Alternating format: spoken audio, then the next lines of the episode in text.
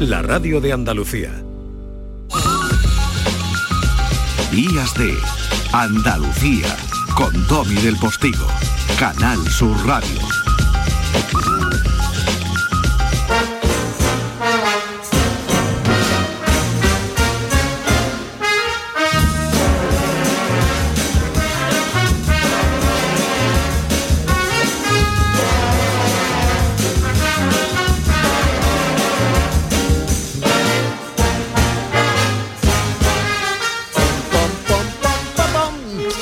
10 y 4 minutos de la mañana, momento, como le prometí hace un ratín antes del boleto informativo, para conectar con Canal Fiesta, que siempre nos recuerda que nuestra vida, por mucho que duela, nació de una fiesta. Y sabe muy bien apelar a los sentimientos la artistaza de la que hoy nos habla José Antonio Domínguez, Vanessa Martín. José Antonio, buenos días. Muy buenos días, Domi. Quería hacerme eco aquí en Días de, de Andalucía del nuevo lanzamiento de Vanessa Martín, el primer single de su nuevo disco un trabajo, el octavo de su carrera, que verá la luz antes de que acabe este 2022.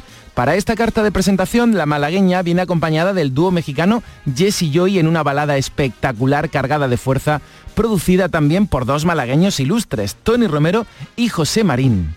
Vanessa Martín acaba de recorrer las Américas con gran éxito, ha actuado en Puerto Rico y en varias ciudades de Estados Unidos, y ya está de vuelta en España para retomar su gira. La primera parada en Andalucía será el día 1 de julio en Marbella, Vanessa va a visitar también Roquetas de Mar, Huelva, va a estar en concierto en el puerto de Santa María, Sotogrande, Marbella, Linares, Sevilla y Granada. En esta última ciudad, mira, va a actuar en el Teatro del Generalife. Vanessa Martín y Jessie Joy desde el principio aquí en Canal Sur. Días de, de, Andalucía con ella, una de las voces más especiales de nuestra tierra. No me dio tiempo a despedirme Aprendía con los años de lo que iba el cuento. Tú querías esa seguridad que ni yo encuentro. No me dio tiempo de despedirme, empieza diciendo Vanessa en esta preciosa copla suya, como casi todas, que me alegro del éxito de esa niña, a la que conozco hace muchos años. A Pilar sí le, le dio tiempo a despedirse el 16 de noviembre de 1922 nació en Asinaga, tiene bonito hasta el nombre, el pueblo de Portugal, el escritor y ganador del Premio Nobel de Literatura en 1998, José Saramago. Mira, a veces digo que no cambiaremos la vida si no cambiamos de vida. Si algo, si algo nos molesta, y lo que nos molesta es obra nuestra, el problema está aquí. Lo que nos molesta es obra nuestra. Entonces, lo que yo quiero decir cuando digo que no cambiaremos la vida si no cambiamos de vida, eh, no somos ricos, pero vivimos como si lo fuéramos. Eso hay que cambiar. Ahora, cuando, cuando, cuando pensamos que todo lo que hay en el mundo es nuestro, nuestro de cada uno de y no nuestro de todos. Eso nos va acostumbrando a uma espécie de egoísmo eh, que imediatamente se hace acompañar por la indiferencia y eso es, es lo que hay que cambiar. Pronto harán de su nacimiento 100 años. El autor de La Balsa de Piedra, Ensayos sobre la ceguera, El Evangelio según Jesucristo, todos los nombres, o de Memorial del Convento, que tiene muchísimo que ver con el momento en que Pilar y José se conocieron. Bueno, Pilar conoció a José, José todavía no te conocía. Pilar del Río, buenos días. ¿Qué tal? Buenos días. Porque Memorial del Convento fue en cierto modo, eh, bueno, el momento en que tú conociste a Saramago. Absolutamente. Podríamos decir, sí, bueno, conociste a un autor, pero luego, mm, mm, o conociste un libro, pero luego me di cuenta que el autor estaba entero en el libro y que autor y ser humano eh, se diferenciaban poco. Así que, que sí, que por eso digo que, que conocí a José Saramago, mm, digamos que, que en todo al total. José Saramago en cuerpo y alma. Mm. Él decía, y lo dijo ahí en Sevilla, hace cuando el honoris causa, que Flaubert se había equivocado cuando dijo Madame Bovary c'est moi en aquel juicio. Decía, no, Madame eh, Flaubert era Madame Bovary, el amante de Madame Bovary, la calle de Madame Bovary, el marido de Madame Bovary. El autor es todo. El autor está siempre en todos sus libros, en todos sus relatos, en sus reflexiones. Y por eso, pues sí, el autor está también en Memorial del Convento y el autor de Memorial del Convento en José Saramago. He estado mirando algunas fotos, Pilar, eh, bueno, de los últimos tiempos, ¿no? De allí en, vuestra casa de Lanzarote. Y bueno, se puede decir que José vivió sus últimas, eh, eh, sus, bueno, pues sus últimas etapas de longeva existencia, ¿no? Feliz con su pilar. Y su pilar era su pilar. Porque veo cantidad de fotos en las que él te coge la mano, en otras te está dando un beso, en otras te está mirando con una sonrisa profundísima, profundísima. Eh, bueno, eh, obviamente las fotos son escogidas cuando se publican, ¿no? Pero hay, muchas. ¿Y de dónde las están sacando esas fotos? De muchísimos recortes de prensa. Cuando me he ah. acercado a la documentación para recordar su figura, aunque yo soy lector de Saramago de hace muchos años, pero me las he ido encontrando y me, han llevado a esta reflexión que te hago. Pues sí, la verdad es que mm, convivir y trabajar juntos o lleva inevitablemente al divorcio y además al divorcio con litigio o entonces lleva a una relación estupenda. Porque piensa que no es que mm, viviéramos y trabajáramos juntos es que además trabajábamos en lo mismo. Es decir él creaba y yo traducía. Entonces mm, eso podría ser una fuente de conflicto o el origen de unas extraordinarias satisfacciones. Fue más lo segundo que lo primero. Mm. Oye, La intuición de la isla, que cómo se llama este libro que has publicado con la editorial Itineraria, qué bonito título, Itineraria para una editorial. ¿Sabes de dónde procede ese título? No, cuéntamelo. De un invento que hizo José Saramago precisamente eh, en uno de sus libros. Mm, colocó una frase imaginaria, él inventaba siempre el libro y eh, lo mismo que inventaba personaje, y puso del libro de los itinerarios y el libro de los itinerarios no existe. Entonces a los editores les pareció que cuando estaban buscando nombre decían itineraria, porque son caminos abiertos para, para poder circular. Ellos quieren que su editorial se distinga de alguna forma por viajes. Han hecho ya el libro de Virginia Woolf, hicieron otro, una descripción de Lanzarote, de, Agustín de Espinosa, y ahora este. Y dicen que sean libros que sirvan para que las personas se desplacen mm, con la imaginación a otros lugares o a otras personas. O sea, eh, un itinerarios de afecto, de cariño, de inteligencia, de sensibilidad, es lo que pretenden con esta editorial. Mm. Mira, me está mandando ahora mismo, mm, tengo algunos mensajes. Uno de ellos es el eh, del director de la Fundación Casa Natal Picasso y del Centro Pompidou en Málaga, entre otros espacios museísticos, ¿no? José María Luna, y me dice que a él le impresionó cuando conoció a Saramago. ¿A ti te impresionó cuando conociste a José? me dejó partir difusa. Eh, lo, primero que me impresionó, mm, mm, vamos por el camino de la seguridad. Eh, es que quedamos en, un bar para tomar un café en, el bar de, un hotel del centro de Lisboa y cuando eh, entré había, varias personas, pero una persona se puso de pie y, y que era altísimo. Entonces yo no esperaba que los portugueses o que algún portugués fuera tan alto. yo eh, había leído de los españoles que éramos católicos bajitos y sentimentales y lo mismo se lo aplicaba a los portugueses, católicos bajitos y sentimentales. Y de pronto me encontré con un señor que ya sabía que no era católico porque había leído sus obras, mm. que, pero lo de sentimental pudiera ser y lo de bajito lo daba por hecho. Así que la primera sorpresa. ¿Cuántos amigos en esa, en esa a casa, ¿no? En esa casa de Lanzarote. Por ahí había eh, esta coplilla de Luis Pastor a guitarra, musicando ese bonito poema porque era muy importante eso de que llegaran los amigos, ¿no? Estabais, eh, habíais montado una casa con comedor incluso para ellos, ¿no? No, con comedor no, era una cocina mm. donde nos reuníamos allí en, la cocina siempre como antiguamente en los pueblos, la cocina era el sitio donde, donde se estaba. Y Luis Pastor vino muchísimas veces, y Luz de Guerra, y Pedro, una serie de amigos, pero en el caso de Luis es que incluso compuso un disco entero con poemas de. De José Saramago, dos. Mm. Un disco primero con poemas y luego otro que era como un recorrido con el viaje del elefante eran amigos. ¿Y por qué venían tantos amigos a la casa?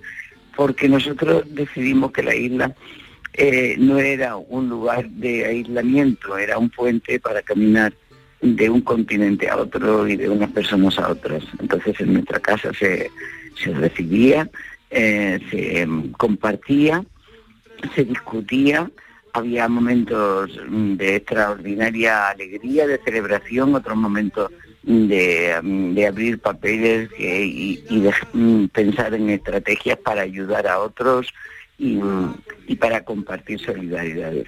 Mm. Pilar, solo quien vive en pareja sabe eh, lo importante del esfuerzo permanente para no perder la complicidad y mantener con el máximo respeto y al mismo tiempo con esa complicidad eh, la convivencia eh, de manera brillante, ¿no?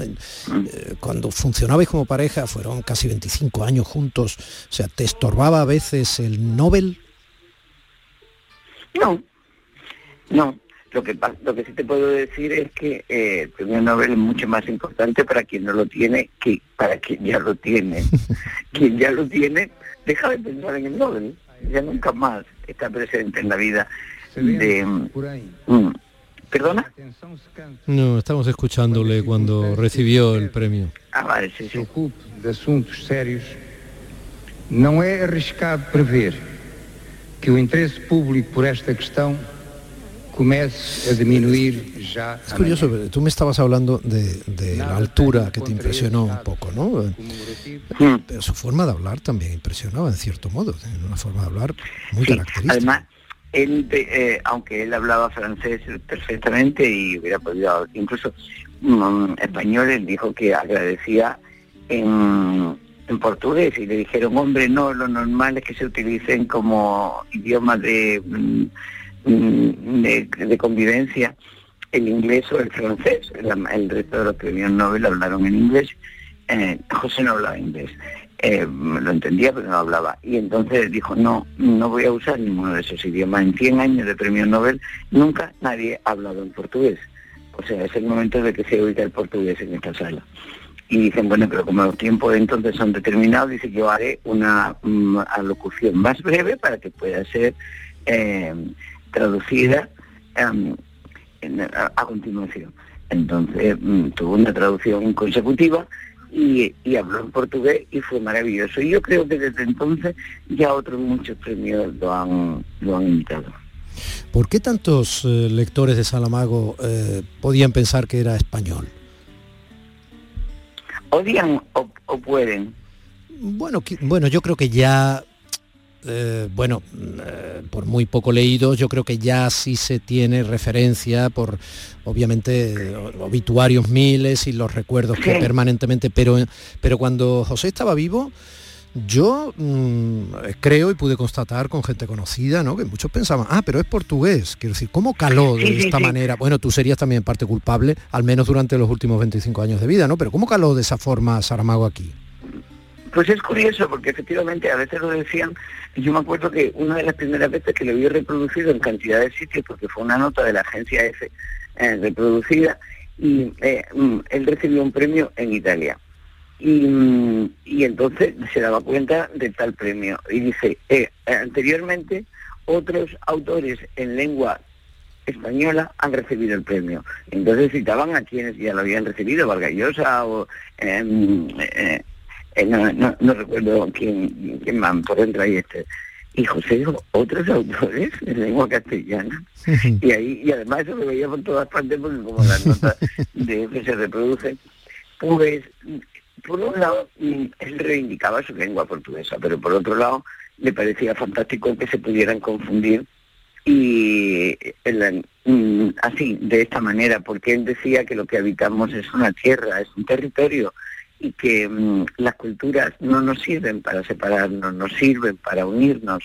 Y a él le parecía fantástico ir a Cataluña y oír el catalán y tratar de entender el catalán que, que sabía que dos horas después de estar inmerso en, en Cataluña, con esa pequeña y breve inmersión lingüística, ya uno descodifica lo que están diciendo.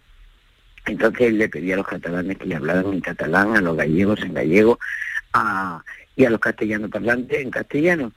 Y solamente no podía hacer lo mismo con los vascos, porque eso era más complicado, pero decía que qué riqueza de península, tenemos cinco idiomas, nos podemos entender casi todos, quitando el, el, al, euskera, y, y, y esto es riqueza, esto es maravilloso, nos abre más la mente. Es como si em, pudiendo utilizar distintos perfumes, solamente quisiéramos tener uno, ¿no? Eh, vayamos a, a, ver cómo huele el, río cuando está pasando por una zona verde, a ver el, el, el, mar, cómo huele este melocotón y esta naranja. Esto es maravilloso, decía, por lo mismo son los idiomas. Cada uno se va a expresar con un acento el acento andaluz le encantaba, aunque a veces no lo entendiera, sobre todo si hablábamos todos a la vez y muy rápido. Y, y, decía, pero qué riqueza, qué riqueza tenemos en esta península, es una maravilla. Oye, ¿cómo encajaba las versiones cinematográficas de algunas de sus obras? Por ejemplo, algunas muy celebradas, porque la de Ensayo sobre la ceguera, que se llamó A Ciega, la dirigió ni más ni menos que Fernando Meirelles, que es un director brasilero, mm. pero muy potente, un hombre muy poderoso, que dirigió cosas como Ciudad de mm. Dios, etcétera, y ya con, potencia de producción eh, hollywoodiense, ¿no? Absolutamente sí. Pues mira, él tardó mucho en aceptar eh, la idea porque él respetaba muchísimo al cine, iba al cine todos los días, en su agenda se nota la cantidad de películas y era un amante del cine. Y él decía que el lenguaje literario era uno y el cinematográfico era otro. Me acuerdo que incluso una vez, antes de que, mm, mm, de que algún libro suyo se llevara al cine, eh, le invitaron a una reunión en la Complutense, en la Universidad de Verano, y, y con muchísimos directores de cine y decía, es absurdo. O sea, Guerra y Paz, eh, Ana Karenina, no me lo reduzcan a la historia de un adulterio. Es muy difícil llevar esa novela, esas novelas al cine. Y sin embargo, hay películas impresionantes y maravillosas que están hechas a partir de una breve idea, de un cuento pequeñito, hablaba de Muerte en Venecia, por ejemplo. Entonces, él no quería pero quiso el destino que le, pidieran autorización para hacer un guion para una tesis doctoral en la Universidad de Yale. Entonces mm, José Saramago aceptó y de pronto un día, que era un trabajo de tesis, la, mm, la profesora dijo que había salido un empresario, un productor holandés que quería hacer la película de la balsa de piedra. Y, y ahí José se sintió Mm, que no podía decir que no porque se lo comunicaban con tanta alegría y con tanto entusiasmo y a partir de ese momento dijo, bueno, que cada uno haga lo que quiera. Mm, lo que él pedía es que la fidelidad no fuera al libro, sino la fidelidad fuera a lo que quería contar el director. Y nada, y, tuvo una relación buena, sin, sin problema. Pilar, te pregunto lo mismo que le preguntaba hace un momentito a Rosa Gómez, eh, que mañana eh, será una de las organizadoras de una carrera que aquí en Andalucía, eh, carrera por la vida, el deporte y las personas trasplantadas, se va a organizar en memoria de Vicente Granados, que fue una persona muy querida, muy querida en Andalucía. Entonces, una persona que se fue pronto y que era una persona solar, una persona con una rotunda personalidad, también muy marcada. ¿no? Entonces yo a ella le preguntaba lo mismo que si eres tan generosa me vas a dejar que te pregunte a ti. ¿Cómo se reubica, se convive con una ausencia que al mismo tiempo es tan compañía? No, no, no hay ausencias, no, hay memoria simplemente. Y, y la memoria es lo que nos sostiene. Si no tenemos memoria, somos enfermos. Si socialmente no tenemos memoria, es una sociedad enferma. si no tenemos memoria personalmente, mm, pues tenemos un grave problema, tenemos que dedicarnos y tenemos que tratarnos. Entonces yo creo que lo que tenemos con estas personas grandes em, nos han dejado una gran memoria que nos sostiene a nosotros, que nos hace seres humanos más completos, más, mm, mm, más fuertes y más capaces de sostener el presente y de mantener el desafío que es el futuro. Así que la memoria es un, tesoro que tenemos que proteger y que cuidar. Y no hay ausencias, insisto, hay memorias. No hay ausencias, hay memorias. Pilar del Río, un besito muy gordo. Hasta pronto, hasta siempre, gracias. Una secreta matriz que te modela un país de cristal solta de Días de Andalucía con Domi del Postigo, Canal Sur Radio. El 19 de junio de 2022 son las elecciones al Parlamento de Andalucía. Si quieres votar ese día y no puedes hacerlo, adelántate y hazlo por correo Solicita la documentación necesaria hasta el 9 de junio en cualquier oficina de correos de forma gratuita o en la web correos.es. Una vez solicitada y recibida en tu domicilio, podrás enviar tu voto por correo certificado hasta el 15 de junio de forma gratuita. 19 de junio de 2022. Elecciones al Parlamento de Andalucía. Infórmate llamando al teléfono gratuito 919-0622 o entra en eleccionesparlamentoandalucía2022.es. Junta de Andalucía. Te he dejado el coche como una patena, que me lo has traído... Por cierto, tenías debajo de la alfombrilla esta piscina climatizada de 50 metros con techo retráctil, tres niveles de profundidad, jacuzzi y socorrista titulado. Nunca un euro tuvo tanto valor. Super 11 de la 11. Por solo un euro, hasta un millón. Super 11 de la 11. A todos los que jugáis a la 11, bien jugado. Juega responsablemente y solo si eres mayor de edad. Publicidad electoral. Soy Juanma Moreno. Andalucía es hoy un ejemplo a seguir. Hemos superado una pandemia juntos y ahora creamos empleo y mejoramos los servicios públicos. El 19 de junio tenemos dos opciones, retroceder o seguir avanzando. Súmate a la mayoría que quiere avanzar. El 19 de junio vota Partido Popular de Andalucía. Con Juanma Presidente, Andalucía avanza. Andalucía líder de creación de empleo en toda España. Récord de inversión en educación. La inversión extranjera se dispara en Andalucía. Hace cuatro años muchos nos dijeron que todo esto era imposible. Yo os pedí confianza, confianza en el cambio. Y hoy nuestra tierra no es noticia por la corrupción, sino por las oportunidades para sus ciudadanos. Somos la locomotora de España. Confía en Andalucía. Vota Ciudadanos, el cambio que funciona. Publicidad electoral.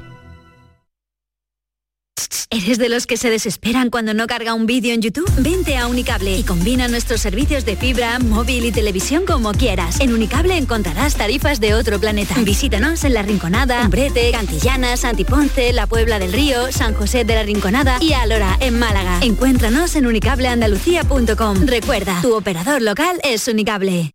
Vente a Dimarsa, ponte en mis manos y dile chao, dile chao, dile chao, chao, chao, empieza ya tu autoconsumo nuestro petróleo es el sol. Leques fotovoltaicas Dimarsa y despreocúpate de la factura de la luz. Dimarsa.es. ¿Quieres venir al concierto de Manuel Carrasco y te has quedado sin entrada? Todavía tienes una oportunidad. Vivirlo en un palco privado. No pierdas la ocasión de disfrutar de este esperado concierto en un entorno único e inigualable y adquiere ya tu palco. Más información a través del teléfono 954 722 968. Repetimos, 954 722 968. La radio de Andalucía es Canal Sur y estará siempre donde estés tú. Canal Sur Radio Sevilla. En Canal Sur Radio queremos disfrutar la romería de la Virgen del Rocío. Y este sábado te contamos la presentación de las hermandades en un programa especial desde las 11 de la mañana con Francisco José López de Paz y a partir de las 3 de la tarde en ruta hacia el Rocío. Vive la romería de la Virgen del Rocío. Quédate en Canal Sur Radio, la radio de Andalucía. La mañana de Andalucía con Jesús Vigorra es tu referencia en la radio. Con la última hora del día, Toda la actualidad. la información más cercana que buscas y el mejor entretenimiento. La mañana de Andalucía con Jesús Vigorra. Contigo desde las 6 de la mañana. Quédate en Canal Sur Radio. La radio de Andalucía. Días de Andalucía con Domi del Postigo. Canal Sur Radio.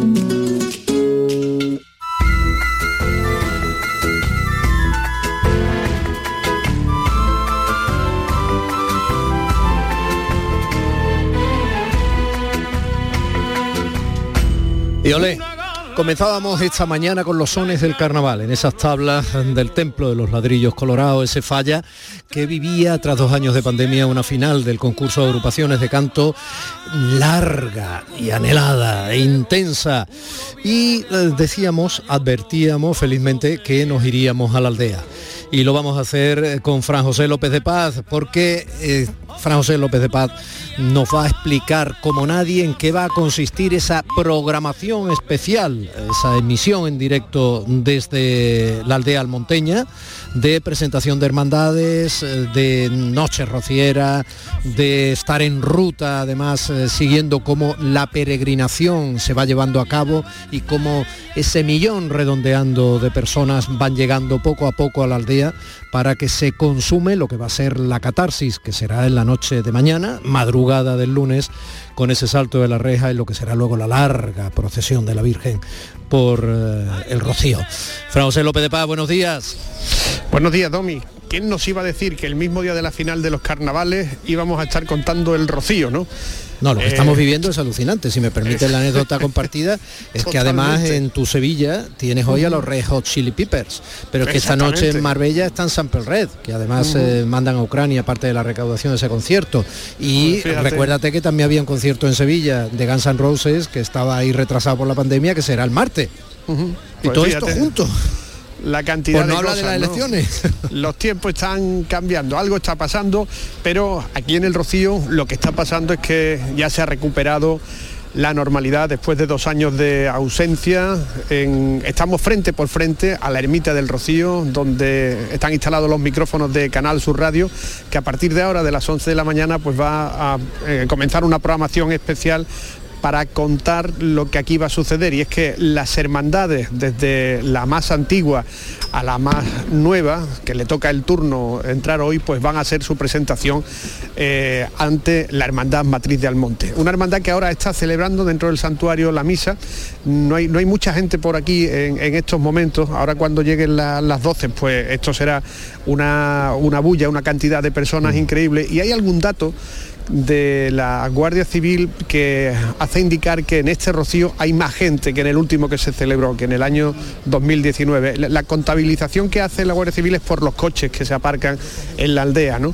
Dicen que hay unos mil coches más que en el año 2019 a estas alturas. También la empresa de agua prevé que haya un incremento en el suministro de agua, con lo cual pues la gente se va a coger con ganas este rocío del reencuentro o la resurrección del rocío después de dos años de ausencia. Te decíamos que a partir de las 12 íbamos a narrar íbamos a escuchar sobre todo lo que pasara por aquí, las hermandades más antiguas, Villamanrique, Pila, eh, Carrión, eh, La Palma, Triana. Huelva, que anoche entró como inaugurando los días o los momentos importantes del Rocío. Después a las 3 de la tarde Manolo Gordo va a estar pues eh, ofreciendo un ambiente rociero a través de Canal Sur Radio y a partir de las 8 Pepe de Rosa pues estará en una casa del Rocío para saber cómo se vive una noche en el Rocío. Mañana pues la programación prácticamente igual, estaremos aquí por la mañana y por la noche a partir de las 11 pues esperando el gran momento como es el de la procesión de la Virgen del Rocío. Fíjate el sonido a esta hora aquí en la aldea,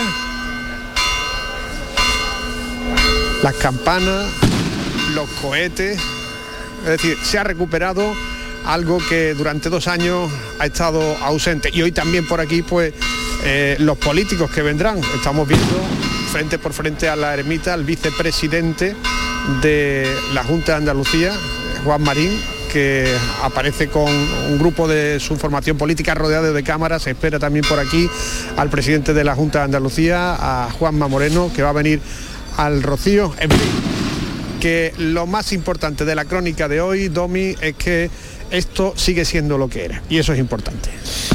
Está bien visto y está bien dicho. Oye, eh, permíteme la broma, Fran, te iba a decir, tú no sabes cómo están sonando esos cohetes cada vez más cerca tuya. ¿eh? Sí, sí, sí. está bien situado. No hay, peligro. Estamos aquí en, un sitio eh, eh, que es como una especie de, torreón, ¿no? Estamos en un, en un palomar.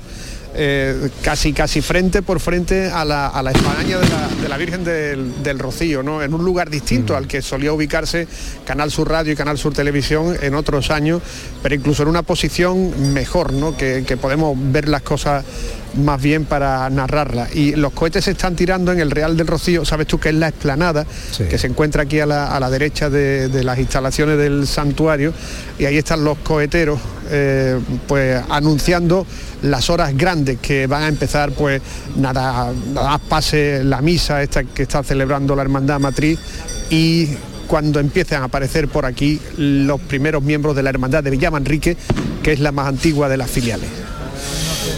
Muy bien, pues eh, Frank, que vaya magníficamente esa programación especial que va a comenzar prácticamente dentro de unos 25 minutos después del boleto informativo de las 11 en punto, contigo a la cabeza y que ha sido detallando y que vamos a ir disfrutando todos, además de la programación especial que Canal Sur Televisión va a dedicar a este rocío, que efectivamente mm, va a ser extraordinario por muchas cosas, por todas las cosas que ya hemos ido comentando, esas coincidencias, y porque a mí me da...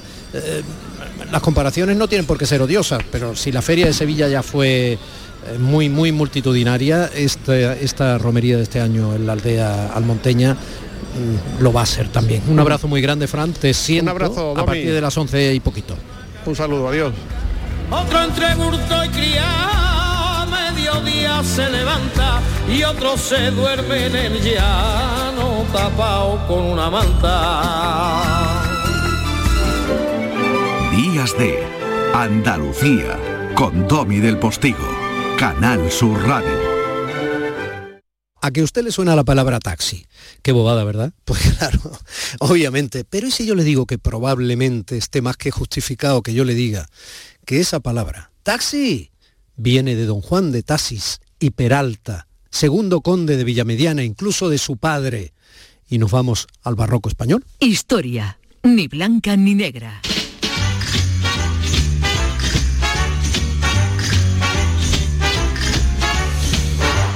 Doña Elvira Roca, buenos días. Muy buenos días. A que usted, ha venido en taxi. Sí, he venido en taxi, efectivamente. Esto es así. Esto es así. La palabra taxi, que es como ha empezado usted, pues eh, oficialmente procede de taxímetro, ¿vale? Que son dos palabras griegas, que es una es taxis, que es tasa, impuesto, y la otra metro, o sea, lo que se mide. Pero hay una hipótesis por ahí que dice que realmente no procede de ahí, puesto que hay ejemplos del uso de la palabra taxi anterior a la existencia del taxi, es decir, del motor. Y en alto alemán, y también en sajón y en otras lenguas de Europa, del centro de Europa, aparecen referencias a ir o venir en taxis que tienen que ver, no pueden proceder porque están en el siglo XVI o XVII o XVIII, no pueden proceder del cacharro con volante y cuatro ruedas. No, del taxi amarillo neoyorquino en las películas no procede. No, entonces, ¿qué parece el origen? Le, tiene que ver con la familia Taxis, ¿vale? Que fueron de... Bueno, es una familia de que empieza a adquirir poder en tiempos de Maximiliano, Habsburgo, y eh, es un, un Francisco de Taxi el que es encargado por Maximiliano de organizar los correos reales en todos sus reinos. Y a partir de ahí la familia va con la expansión de los Habsburgo, encargándose de la formación de un sistema de postas y correos eh, en, todo lo que eran los territorios Habsburgo. Nuestro Tasis, nuestro Juan de Tasis, cuyo Ay, espectacular Juanito, ay, Juanito. asesinato realmente no se sabe por qué no ha generado grandísimas películas y series de televisión. Ay. Es extraordinario. Bueno, pues el primero que viene aquí es un Juan Bautista de Tasis, que viene con el emperador Carlos, ¿vale? Luego eh, es Felipe II el que ennoblece esta familia, dándole a Raimundo de Tasis, que desciende de este Juan Bautista y a su vez del Francisco de Tasis. O sea, llevamos ya muchas generaciones. Llevamos de- mu- mucho rato en taxi, ¿eh? mucho rato en pero- taxi, muchísimo rato en taxi y muchísimos siglos en taxi. Es decir, tenemos a una familia que podemos decir que son prácticamente los gestores de un sistema nuevo de comunicación que no es nuevo en, tanto que sistema, que es nuevo en cuanto a su extensión. Porque Familia que estamos asumía lo que se llamaba el cargo de correo mayor del reino. maestro de postas. Y entonces, para Italia, para Flandes, para Austria, y empieza a cruzarse en Europa el primer realmente sistema de correos y de transporte organizado por postas que había desde el Imperio Romano. Pero este Juan de Tasis y Peralta, que efectivamente continúa la responsabilidad y el cargo de su padre, de su familia, etcétera, era además un personaje. enorme. Era un personaje enorme en la medida en que era un ser excesivo en todas sus manifestaciones. No hay que olvidar que este Juan, segundo conde de Villamediana, eh, es hijo único. ¿eh? Es, no es un pequeño factor. Para ¿eh? colmo. Es- él es hijo único y hereda pues las enormes responsabilidades de los taxis españoles, que son ahora los que gestionan realmente el sistema de, de postas transcontinental, puesto que es el que abarca la gran monarquía Habsburgo, eh, y luego hereda a la parte de su madre, que es una familia ah, también de, de mucho postín. Y bueno, realmente eh, sabemos poco de su infancia, porque, porque realmente sabemos poco de su infancia. Aparecen poemas suyos publicados aquí y allí. Sí, bueno, fue poeta. Bueno, enorme poeta. No fue un poeta de segundo nivel, es que No, hay- Góngora, por ejemplo, lo, vamos, lo respetaba muchísimo. Bueno, Góngora hubiera respetado a cualquiera que lo hubiera ayudado económicamente. Esto no hay que tenerlo muy en cuenta. Es un enorme poeta porque la obra que consigue... Bueno, hay más poetas que lo respetaron, incluso Mucho. Quevedo que odiaba a Góngora y que no le tenía especial cariño, le respetó y cuando murió le dedicó a Pero un fíjate verso de justicia. que no es hasta después de su muerte cuando se recopilan sus obras, pero él se tomó siempre muy en serio, muy, muy en serio, su tarea como poeta, su labor como poeta. Y esto es importante porque eh, refleja una voluntad, digamos, de permanecer en la historia a través de la poesía que, eh, bueno, explica muchas cosas de sus actitudes, ¿no? Es decir, ¿por qué Villamediana no está en la primera línea de los poetas del siglo de oro? Porque el, el siglo de oro es una monstruosidad de poesía, quiero decir que... Es brutal, claro. Es, brutal, llama entonces claro, oro, claro, es eh, te, te encuentras con un poeta como Villamediana que es excepcional en la segunda fila, pero no era de segunda fila de ninguna de las maneras. Está Bueno, claro. Tasis en 1607 di- ese- tiene su primer destierro y es desterrado por el inquisidor Acevedo a cuenta de, eh, del juego. Es un taur de mucho cuidado. Y ha arruinado a varias familias y ha ganado con el juego del orden de 30.000 ducados, que es una burrada. Y el inquisidor general, porque la Inquisición, aparte de las cosas de las que normalmente pensamos que se ocupaba, se ocupaba de otras cosas. Y una de las que se ocupaba era que el juego se mantuviera dentro de unos límites tolerables. Entonces, Tasis ya había pasado los límites de lo tolerable y tiene su primer destierro. Marcha luego a Nápoles, y esta anécdota me vas a permitir que la cuente, con el virrey Pedro Fernández de Castro, y eh, porque, porque el virrey mm, Fernández de Castro ha decidido crear una corte literaria, una corte en, en la ciudad de Nápoles, y se lleva con él a los Argensola, que son dos poetas también magníficos, los hermanos Argensola, Lupercio y Bartolomé, también considerados de segunda fila, pero que ¿Cómo le llamarían a ese niño en la escuela de Lupercio? eso digo yo. Pero bueno, sigamos. No es que tía, además tiene segundos nombres, pero vamos a vamos a dejarlo. dejarlo. Nuestro Cervantes, de nuestro corazón, de nuestra Sí. alma, intentó, que, que vivió siempre con la añoranza de Italia, intentó regresar a Italia por todos los medios habidos y por haber, intentó que Pedro Fernández de Castro lo incorporara a esa corte para poder eh, regresar a Italia, ¿no? Y, y fracasó. O sea, no, no pudo conseguir que, que lo llevaran a Nápoles, que fíjate, nos hubiera privado de la segunda parte del Quijote, que eh, fue una cosa, nos, nos suicidamos casi, vamos. Mm. En fin, Tasis sigue siendo eh, un hombre rico que tiene enormes deudas, que, eh, que tiene tan enormes deudas, o sea, tú fíjate que el, el año 16 mm, las dificultades económicas de Tassi, que lleva un tren de vida espectacular, El año 16 que te refieres, 1616. 1616. Es que tú dices el año 16, es que claro, como te manejas por los siglos, como si estuvieras andando por las calles empedradas del Madrid y los Austrias, vamos a ver. Por vale, favor, vale, vamos. Vale, vale. 1616, Tasis se ve obligado, hoy diríamos a externalizar o a privatizar algunas provincias Bueno, en la gestión en la gestión del correo y las postas. Por ejemplo, Murcia, Cartagena, Nápoles. Se lo dio a la empresa de mensajería para Sí, vendió, entendernos. vendió, sí. vendió la gestión Dio correo a la empresa de, Exactamente. Para poder eh, conseguir dinero. Porque el tren de vida que llevaba era tan absolutamente espectacular que gastaba, era una corte él solo gastando. Me dice ¿no? José Manuel Zapico que eres el- la protagonista del Ministerio del Tiempo. de. Bueno, para que bueno, el vamos, personaje... vamos a centrarnos, que a mí me interesa mucho, el, el pendón desorejado en el que se convirtió un personaje tremendamente simpático y con tantos valores Bueno, como yo lo de defectos. simpáticos no sé si lo diría. Pero Para mí sí, desde el punto de vista literario y casi cinematográfico sí. parece que la simpatía no es exactamente la palabra. En fin, para que se vea cómo lo veían sus contemporáneos y cuál era la imagen que él proyectaba en gran parte creada por él, buscada Mm. por él y potenciada por él. Vamos a leer un poema que lo va a recitar aquí el señor eh, del Postigo de con gran voz Es una maravilla. con gran voz de recitador radiofónico. Ponga usted voz de recitador radiofónico y léanos ese poema que don Juan Hurtado de Mendoza le dedicó a Villamediana. El poeta y dramaturgo Antonio Hurtado de Mendoza, otro grande que pintó su carácter en dos décimas o espinelas, conviene decirlo, porque estamos Sí, en pero él va a leer Andalucía. un resumen que, le- que está ya... Pero conviene decirlo que estamos en Andalucía recordemos que Vicente Espinel, tan celebrado en Hispanoamérica, en Centroamérica, Se era está de Ronda, yendo por las ramas. andaluz. Tenemos un Villamediana que enterrar y aún no hemos llegado al asesinato. Ya sabéis que era don Juan dado al juego y los placeres.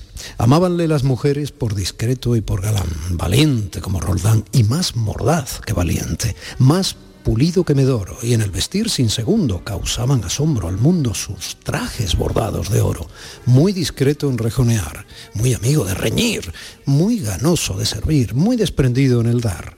Tal fama llegó a alcanzar en toda la corte entera que no hubo dentro ni fuera grande que le contrastara, mujer que no le adorara, hombre que no le temiera.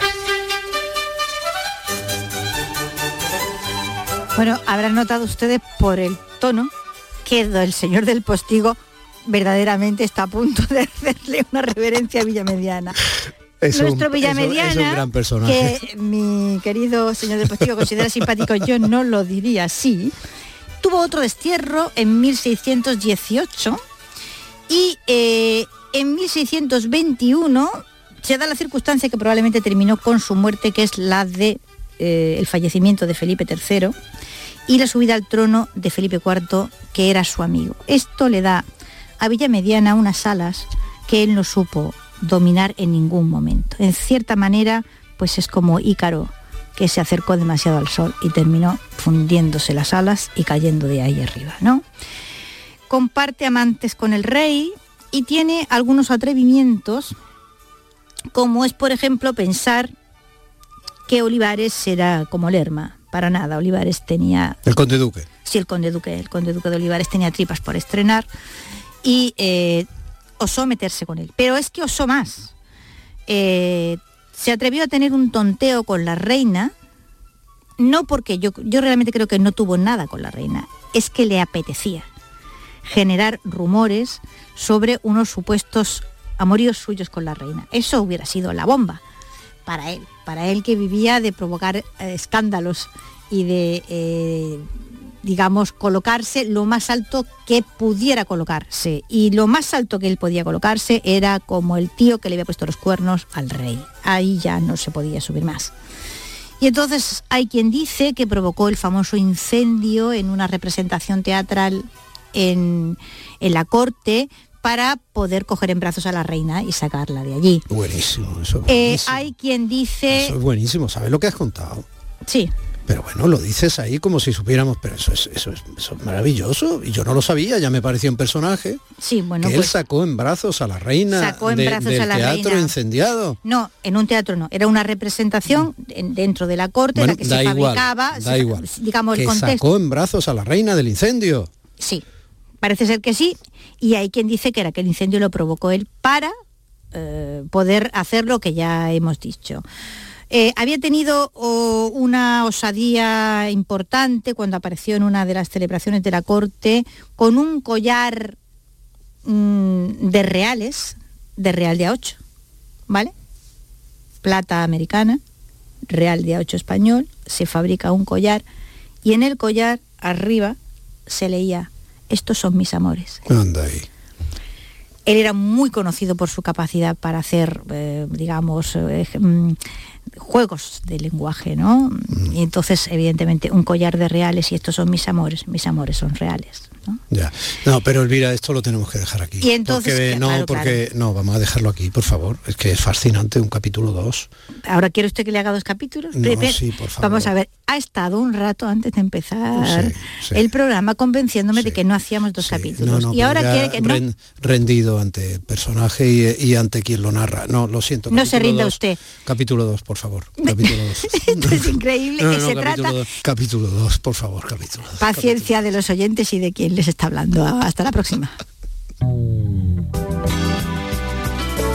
Días de Andalucía con Domi del Postigo, Canal Sur Radio. ¿Puedes imaginar ver a tu artista favorito tan cerca en concierto? Solo en Concert Music Festival puedes hacer que esto ocurra. Sebastián Yatra en concierto en Concert Music Festival el 17 de julio. Entradas a la venta en Ticketmaster. Vive una experiencia única. Sebastián Yatra en Concert Music Festival Chiclana de la Frontera el 17 de julio. Patrocina Finetwork. Patrocinador principal Lenovo. El 19 de junio de 2022 son las elecciones al Parlamento de Andalucía. Aunque vivas lejos de tu pueblo, de tu tierra, de tu ciudad, nada te impide votar. Sigue las instrucciones de la Oficina del Censo Electoral. Si estás inscrito en el CERA, puedes cumplimentar el impreso de solicitud que encontrarás en www.exteriores.gov.es. Remítelo hasta el 21 de mayo a la Oficina del Censo Electoral y te enviarán la documentación para votar. Ahora puedes optar por depositar tu voto en la oficina o sección consular del 15 al 17 de junio o enviárselo por correo certificado hasta el 14 de junio. Para más información consulta www.ine.es o www.exteriores.gov.es. 19 de junio de 2022. Elecciones al Parlamento de Andalucía. Infórmate llamando al teléfono gratuito 919-0622 o entra en eleccionesparlamentoandalucía2022.es. Junta de Andalucía. ¿Eres de los que se desesperan cuando no carga un vídeo en YouTube? Vente a Unicable y combina nuestros servicios de fibra, móvil y televisión como quieras. En Unicable encontrarás tarifas de otro planeta. Visítanos en La Rinconada, Umbrete, Cantillana, Santiponce, La Puebla del Río, San José de la Rinconada y Alora, en Málaga. Encuéntranos en unicableandalucía.com. Recuerda, tu operador local es Unicable.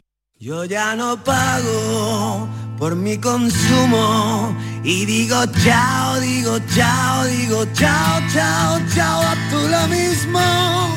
Vente conmigo, nuestro petróleo es el sol. Leques fotovoltaicas Dimarsa y despreocúpate de la factura de la luz. Dimarsa.es.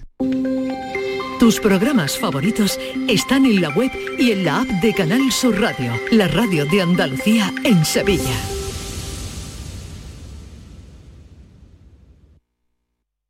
En Canal Sur Radio queremos disfrutar la romería de la Virgen del Rocío. Y este sábado te contamos la presentación de las hermandades en un programa especial desde las 11 de la mañana con Francisco José López de Paz y a partir de las 3 de la tarde en ruta hacia el Rocío. Vive la romería de la Virgen del Rocío. Quédate en Canal Sur Radio, la radio de Andalucía. Cristina en la red.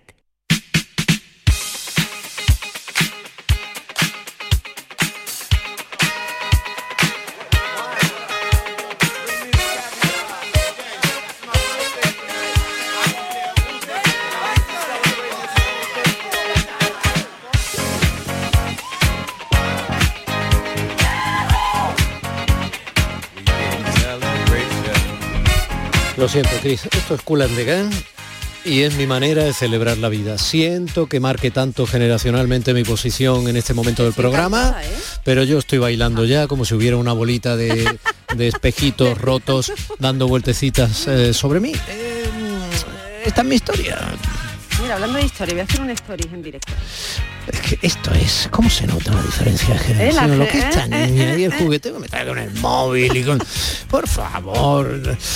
Casi las 11 menos 5 de la mañana, motivos para celebrar la vida pese a que la vida a veces... Se pone vida, se pone vida. Esa, esa es una apreciación muy profunda, muy Qué inteligente. temazo, qué temazo. Es que, por favor. Perdona, esto es por directo de lo que han hecho los Rolling eh, allí en el Wanda, ¿no? ¿Qué no, Rolling? no, ¿Qué esto dices? no, esto son los... Mira te- No, es por verdad. Vamos a ver, Sí, petición popular ahora mismo. Perdona, perdona, esto es Bowie, ¿no? Es Bowie. Ah, este es el Rebel Rebel, sí. Vale, vale, vale, vale, vale. Bowie. No, pero es que tenemos a los Rolling en el Wanda. Yo es que no soy muy de los Rolling. Esos es- ancianos que brincan como conejillos. yo es que no. Recién nacidos, Los Rolling y yo, yo los vi, los vi hace años cuando era Sí. una niña, bueno, una niña. Ahora que estoy a punto de que me caiga un, un- ¿Y por qué me traes este Rebel Rebel? Mira, pues mañana es mi cumple. ¿no? Y le decía a mi madre por teléfono, soy muy Géminis. o sea, El día que nació Lorca, el día del medio ambiente. Todo.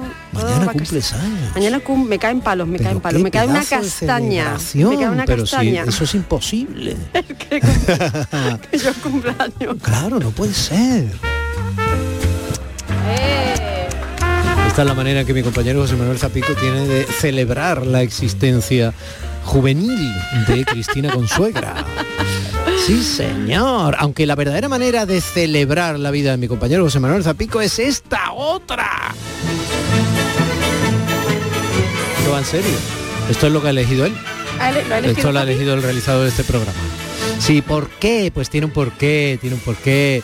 Porque es efectivamente este toreador de la ópera Carmen, es lo que se suele poner cuando se mm, coge la botella de champán en, en- en las victorias de Fórmula 1 y la ¡pumba! Es verdad, Claro, qué claro, guiño claro, tan chulo, por hombre. favor. Él ya sabe que es virutas de goma en Bueno, y esto es para que tú y yo bailemos. Oh, Esta la he traído yo para que matas, tú y yo... aquí me matas.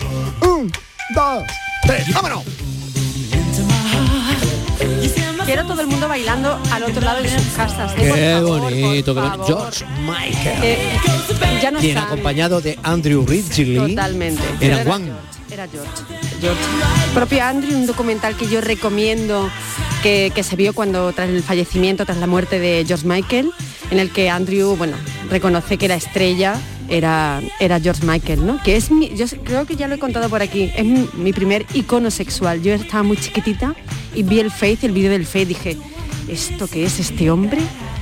Yo creo que las barbas, ¿no? Yo, el que yo tenga obsesión con los hombres con barba. Yo me la he dejado por eso. Ya lo sé. Bueno. Yo llevo años instigar, ahí como, déjate barba, Sí, Domi, Domi, sí, pues digo, sí. una barba en tu vida. Y me la deja para nada, guapísimo. pero bueno, vamos a dejarlo ahí. Nunca se sabe, ¿eh? Que nunca me ha encantado esa frase tuya, cuando la vida se pone vida. Claro, es que se me pone has vida. frenado seco y lo has definido maravillosamente Claro, bien. es que la vida, cuando se pone vida, se puede poner muy vida mala y vida muy buena. Y hoy lo que queremos es precisamente señalar hacia cuando se pone una vida buena. Y nos obliga, o sea, nos obliga. No sí, bueno, nos obliga. Y nos lleva pues a bailar, a celebrar, porque tú y yo somos como muy de Dios, lo digital, las redes sociales, estamos aquí, las etiquetas y las categorías. Cris, si somos heterosexuales, somos heterosexuales. Por ejemplo, digo, por ejemplo. por ejemplo, y no pasa nada. Porque si la gente nos Y viera, no nos pasa nada. y no pasa Y nada. celebramos, ¿No? celebramos la, la semana LGBT como el primero. Hombre, perdona. Pero vamos a ver, es que es lo que hay. ¿No? Y Entonces estamos hablando de que estamos todo el día categorizando, creando categorías. Mira, y la vida no entiende ni de categorías ni de etiquetas, la vida entiende de vida que es muy esencial por otro lado y muy compleja. Entonces hoy queríamos hablar sobre esto, que además yo te dije, mira, pues eh, viene de las conversaciones que tú y yo siempre tenemos, que estuve viendo a McEnroe el sábado pasado, un concierto tan bonito, celebraron los 20 años, lo difícil que es que un grupo como McEnroe, cinco vascos, muy vascos, eh, ¡ah, qué temazo, por favor! Me ha frenado en seco. No puede, ya no puede, no puede. Por favor. Es que no puedo hablar de McEnroe, no de Rugen No las puede, no Flores y tal. She, she can't. No puede. Vamos, vamos, vamos. Vámonos.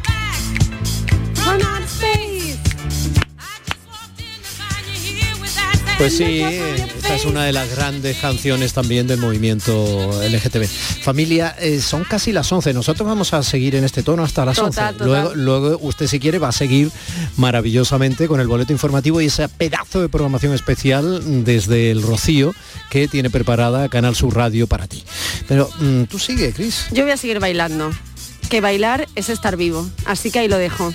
Celebramos la vida. Yo solo quiero cantar y reír y salir por ahí. Mañana más. Gracias por hacer de estos días de un día de, de verdad, un día único, un día de desembarco en la celebración de la vida juntos, sin miedo, incluso asumiendo que la vida hay que celebrarla cuando, como acaba de decir Cristina Consuegra, la vida se pone vida. Tela, ¿eh?